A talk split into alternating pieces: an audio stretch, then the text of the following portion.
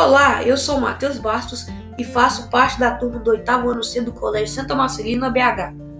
Hoje estou aqui para falar sobre o livro Caleidoscópios de Vidas, de João Anzanello Carrascosa, ilustração de Catenzaro, da editora FTD.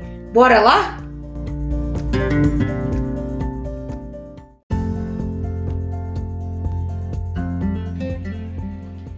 O que mais me encantou nesse livro é que ele conta histórias cujos personagens podemos encontrar diariamente em nossa sociedade. Pessoas desfavorecidas, mas que estão constantemente expostas a buscar situações melhor e conseguir levar a vida com leveza. Este fato faz com que seja despertado no leitor o sentimento de empatia e respeito com as pessoas representadas por essa classe. Essa minha percepção também foi a foi a da maioria do oitavo ano no colégio, conforme a pesquisa realizada entre os alunos, onde 65% desses responderam que o enredo, apesar de ser conhecido, evidenciou mais profundamente a vida dos brasileiros. A forma com que o autor introduz essa, esse tema tão delicado, a meu ver, faz com, faz com que o livro seja classificado por mim como ótima opção de leitura. Eu super indico.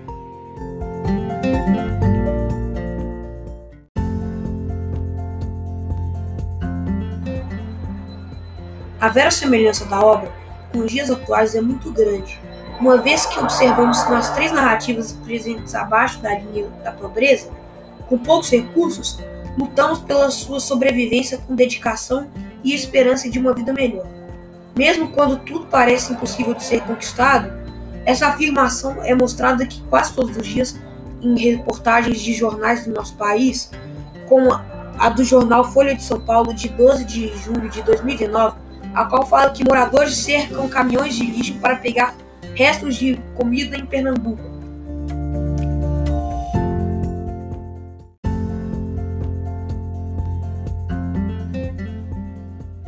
Um fato marcante são ilustrações feitas por Catenzaro que utiliza recorte, papéis e materiais recicláveis para ilustrar as imagens da cidade do Rio de Janeiro em épocas diferentes.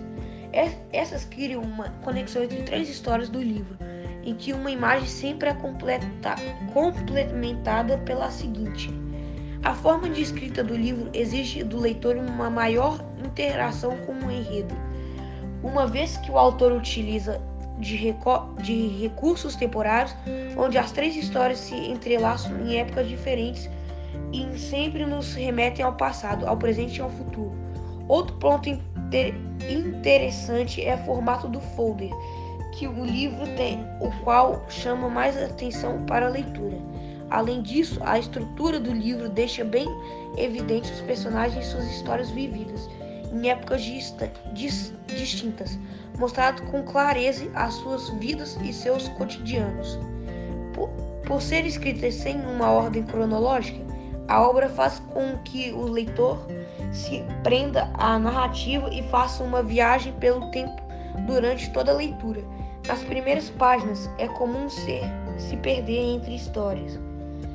Porém, com o passar da leitura, a compreensão sobre as narrativas fica mais fácil.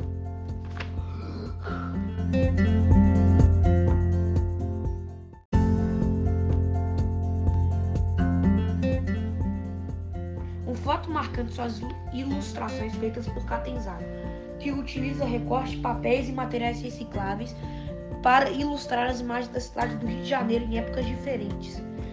Essas criam uma conexão entre três histórias do livro, em que uma imagem sempre é completa, complementada pela seguinte.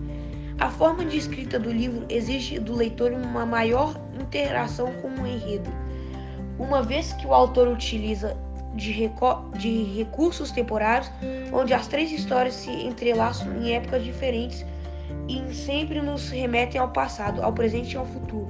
Outro ponto inter interessante é o formato do folder que o livro tem, o qual chama mais atenção para a leitura. Além disso, a estrutura do livro deixa bem evidente os personagens e suas histórias vividas em épocas distintas, mostrado com clareza as suas vidas e seus cotidianos. Por, Por ser escrita sem uma ordem cronológica, a obra faz com que o leitor se prenda à narrativa e faça uma viagem pelo tempo durante toda a leitura.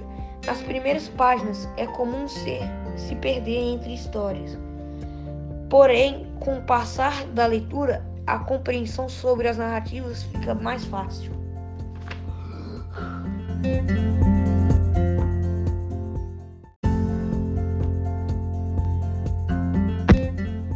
O que será dessa vez? José permaneceu calado, que ficasse só ali em sua mente aquele acontecimento como uma semente seca para não se arvorar nunca. Na noite calada, lá dentro se interpunha, e o sussurro do córrego, os dois ali sem culpas, no momento que não lhes pertencia, embora a dor alheia fosse como se deles.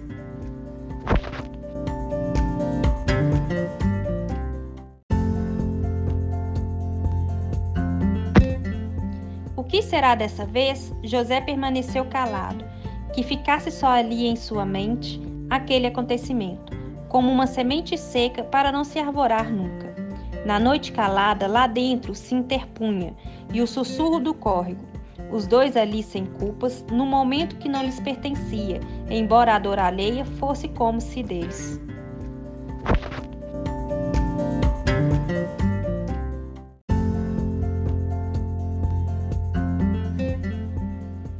Esse tipo de texto faz que com a leitura fique mais complicado, porém traz sua suavidade que estimula a leitura, além de deixá-la mais bonita e romântica.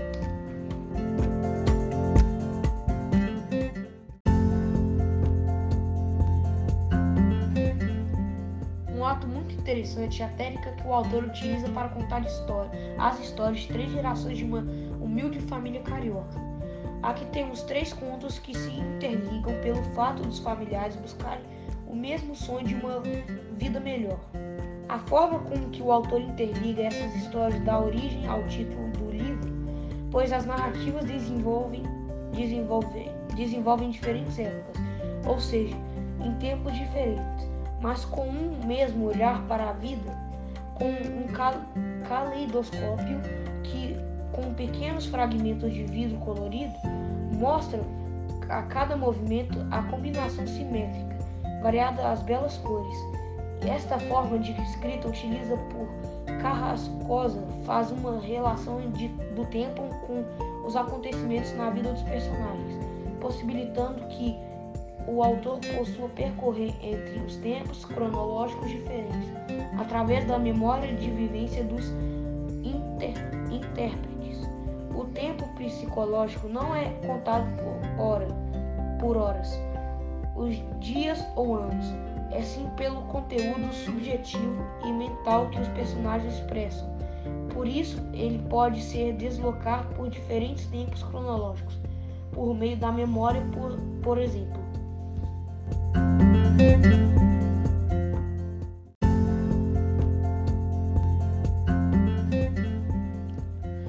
livro conta com um narrador onisciente, pois as, a história se, se passa em terceira pessoa, mas permite ao leitor saber todas as emoções e tudo que se passa no enredo.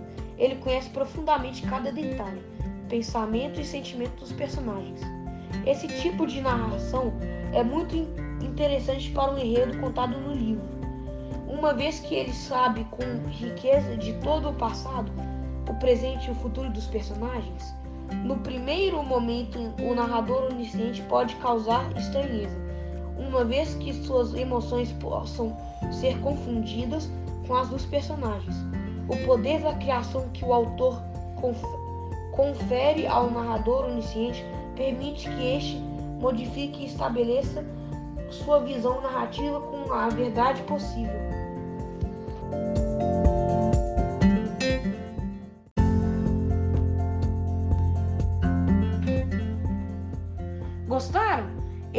Primeiro episódio do nosso podcast sobre as obras literárias lidas pelos alunos do oitavo ano. Não deixe de nos seguir, pois sempre teremos novidades. Um grande abraço, até a próxima!